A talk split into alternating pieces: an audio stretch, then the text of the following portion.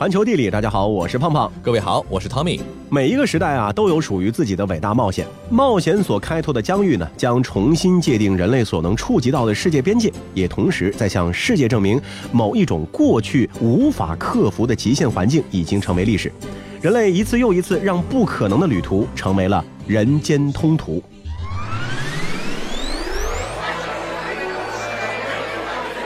诸位，诸位，安静！大家请安静。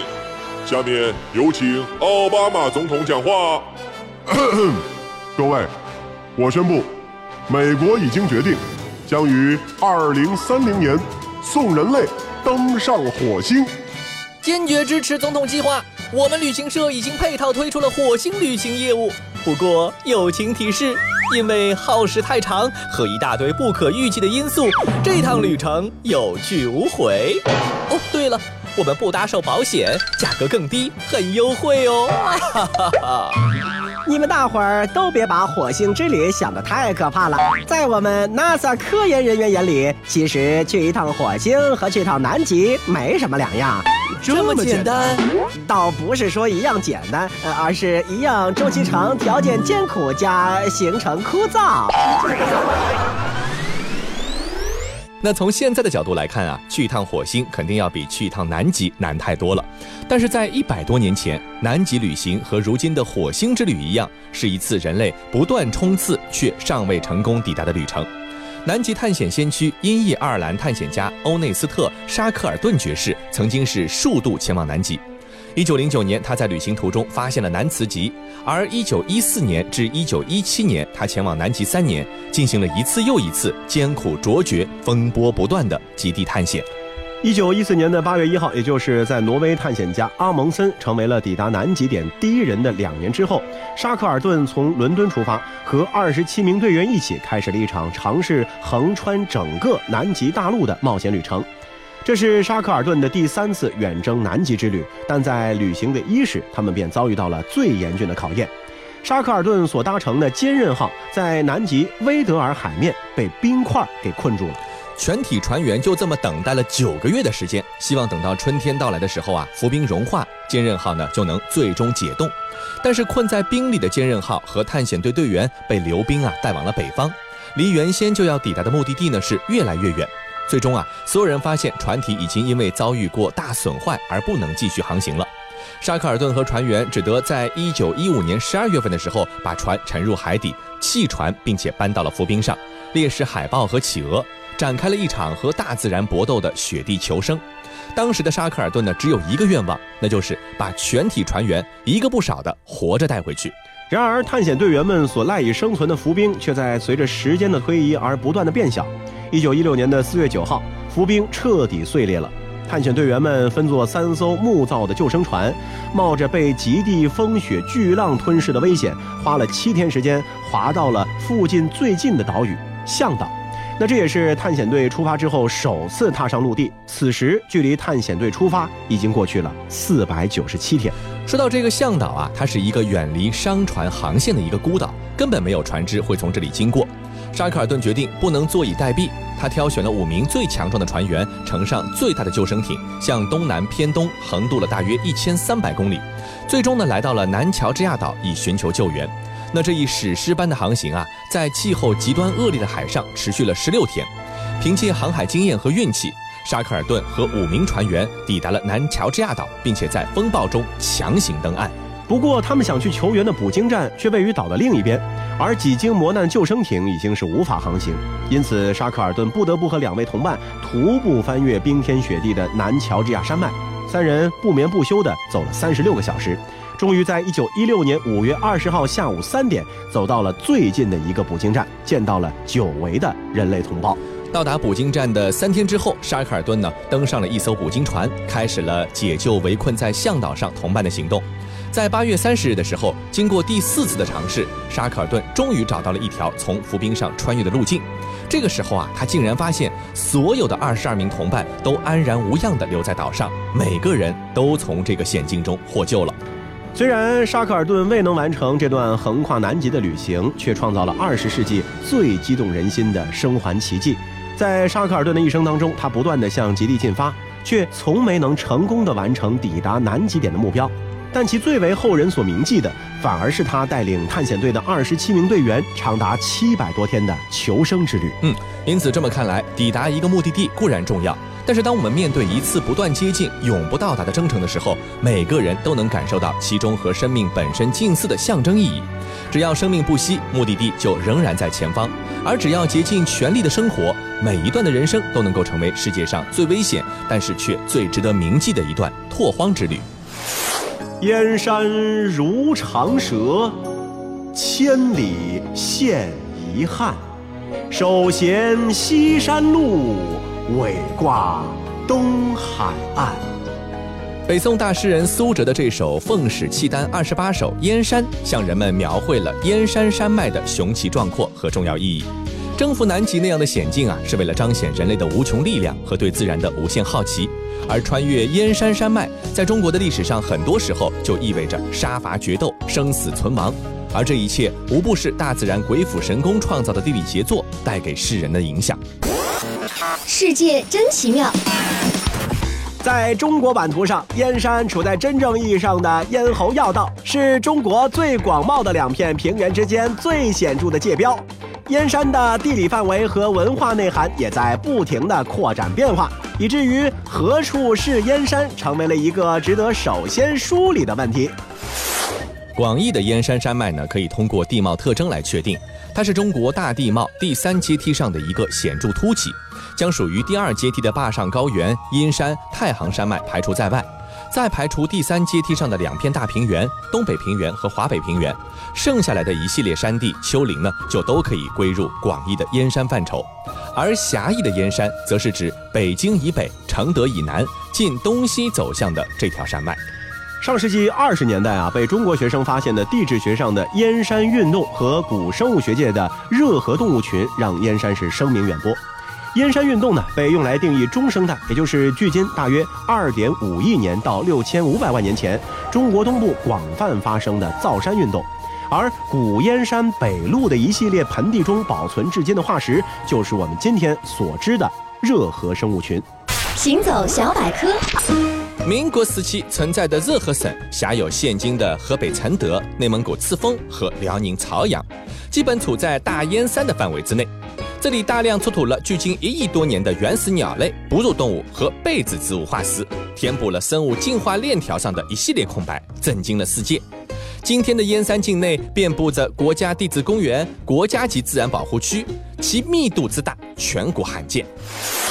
那尽管相比许多著名的山脉，燕山的长度、宽度、高度都不算特别的，但是它所处的地理位置和东西延伸的特点，却决定了它自古以来就被赋予突出的军事和政治意义。在六千年前的全新世大暖期，燕山啊曾经是一个温暖潮湿的所在，史前农业文明一度在这里十分的兴旺。但是随着三千五百年前暖期的结束，气候转冷，这里便成为了中国北方一条著名的带状区域。农牧交错带的组成部分，时农时牧、半农半牧的特征呢，雄居华北平原的北方屏障的意义，令燕山成为了一定历史时期内地农业社会与北方游牧民族之间反复争夺的一个焦点。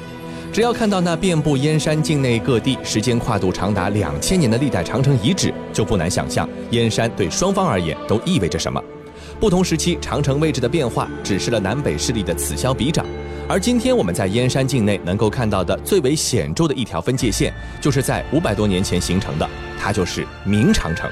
小冰期到来之后啊，农牧界限呢向南退缩，来自游牧民族的威胁加剧，中原王朝被迫放弃了包括承德在内的燕山大部分地区，沿着南部山脊走向筑城，重点扼守燕山众多的谷地的南部出口。形成了一系列以口命名的要塞，比如说南口、古北口等等。嗯，但是防线的收缩并不能给防守的一方带来足够的安全感。条条峡谷呢，使入侵者们可以从容地选择攻击路线。比方说，在一六二九年的冬天，皇太极就沿着人迹罕至的峡道穿越了燕山，破关直入京畿，成为明王清兴的重要转折点。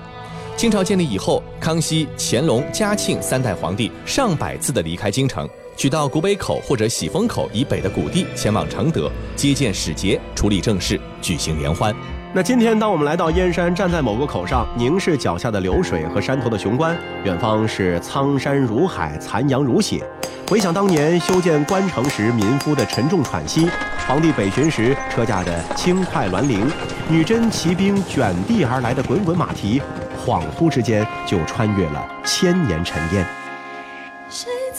悬崖起一壶茶，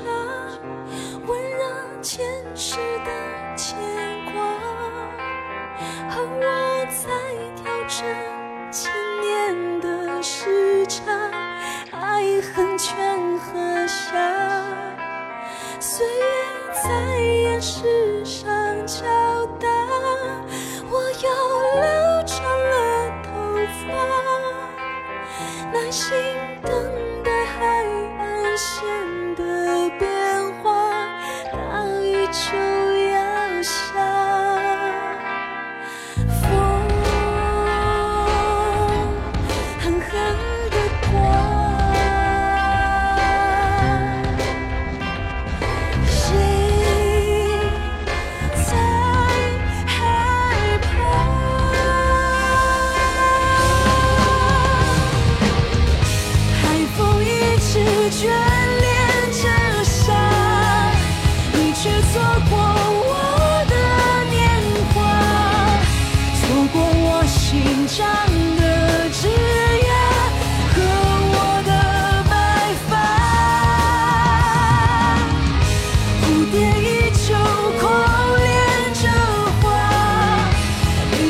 错过我的年华错过我转世的脸颊你还爱我吗我等你一句话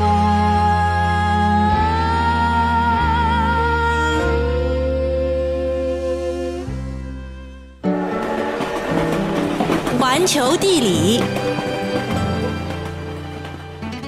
欢迎回到环球地理，大家好，我是胖胖。各位好，我是 Tommy。去往未知的地方啊，不仅仅是为了探险，为了生存，也可以为了休闲，为了美食。圣塞巴斯蒂安是西班牙最好吃的城市，十六家米其林餐厅和数不尽的美食，让它可以媲美任何一个世界美食之城。二零一二年的时候，圣塞巴斯蒂安呢是被评为了世界美食之都。这个城市美食的独特之处呢，还在于其中饱含当地人的热情。从古至今，当地人对于美食的热爱和创造力从未停歇。圣塞巴斯蒂安老城的街道上汇聚了无数的 Pintox 小馆。这个 Pintox 呢是一个巴斯克语，大致的意思呢是竹签。这种食物的外形有点像中国的成都串串。供应这种美食的餐厅吧台上呢，往往罗列着琳琅满目的大圆碟子，里面盛满了插着桅杆，也就是这种竹签的珍馐，就如同啊是停泊在港湾里的帆船一样。不过啊，和成都的这个串串不一样，Pintox 呢是当地的主食，分量很足，往往由一只结实的竹签把丰满的肉丸、蓬松的炸物、新鲜的海味、肥美的米肠给刺穿，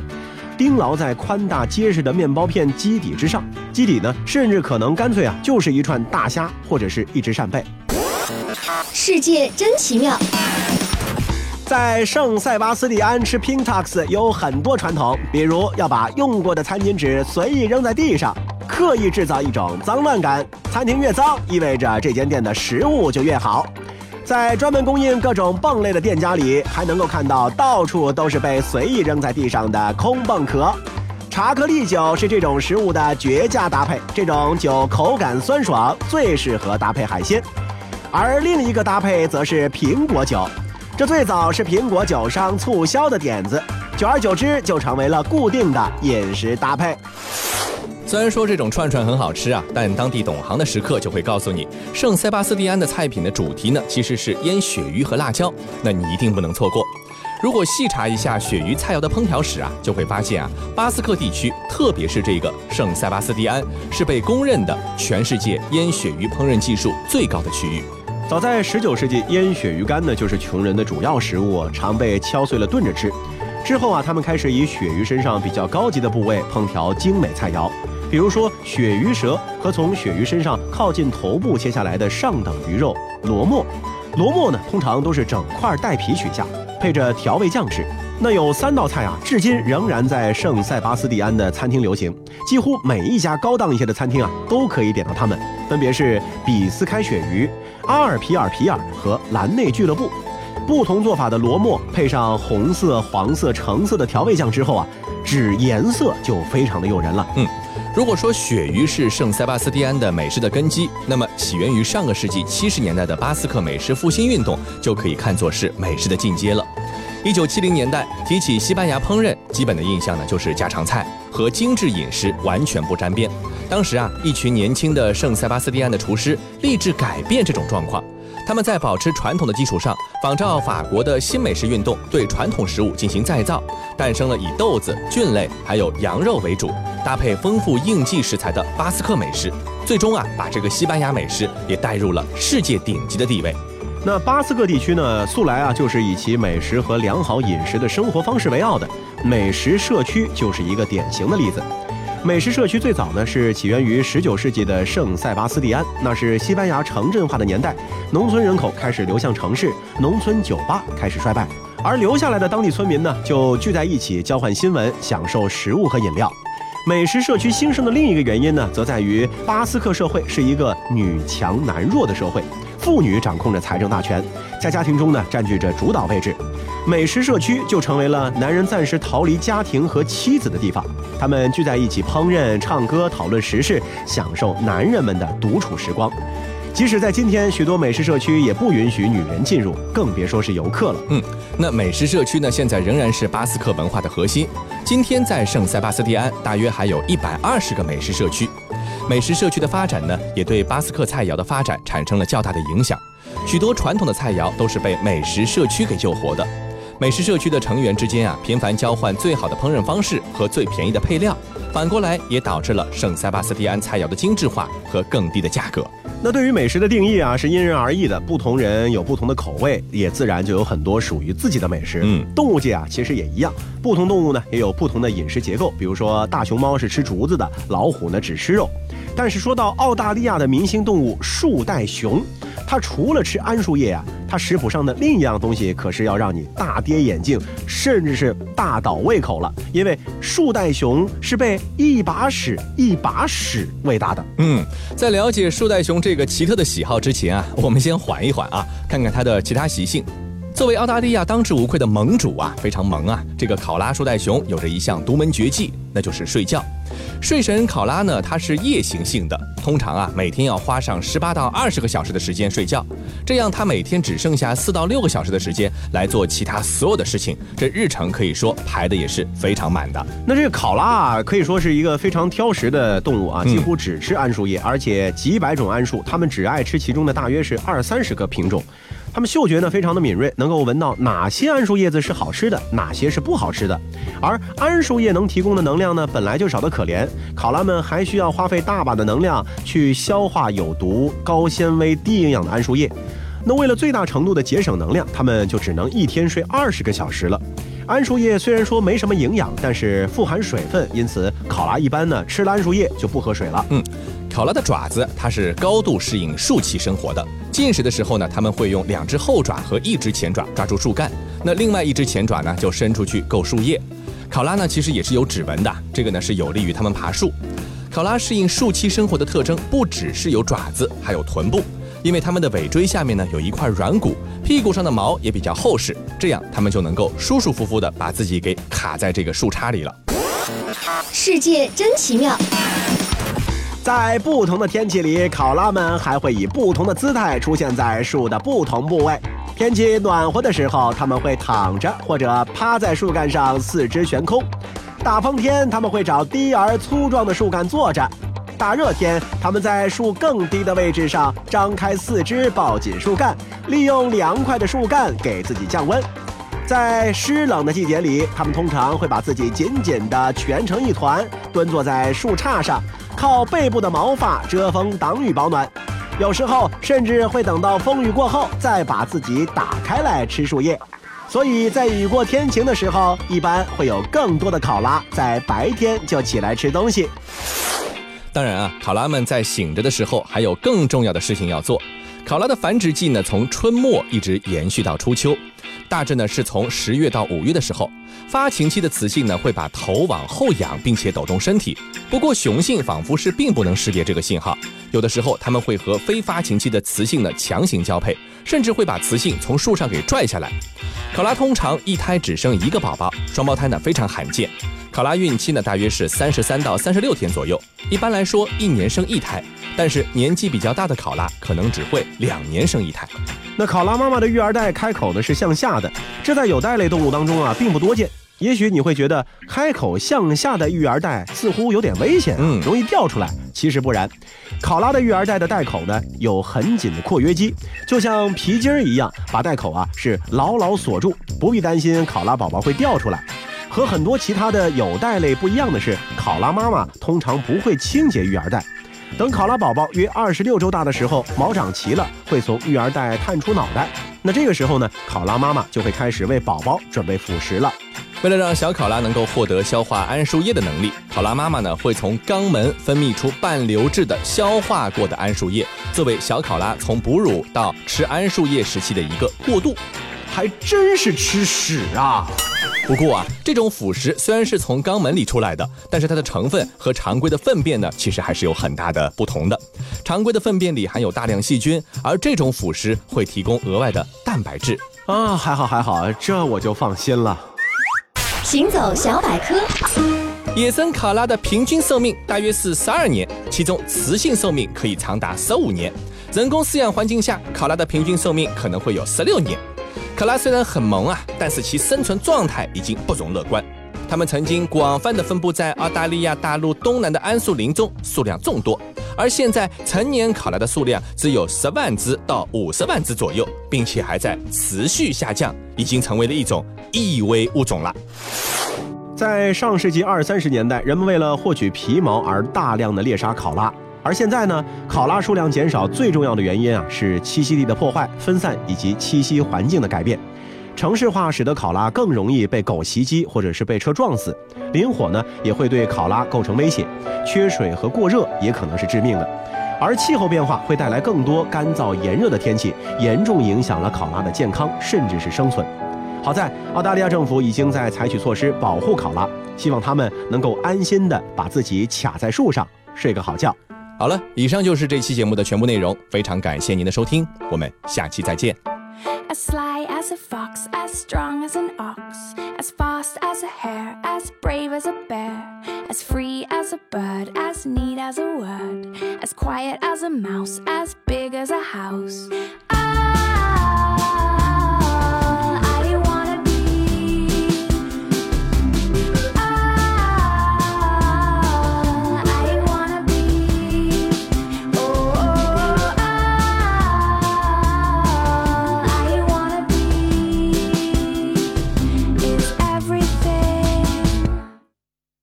As mean as a wolf, as sharp as a tooth, as deep as a bite, as dark as the night, as sweet as a song, as right as a wrong, as long as a road, as ugly as a toad, as pretty as a picture hanging from a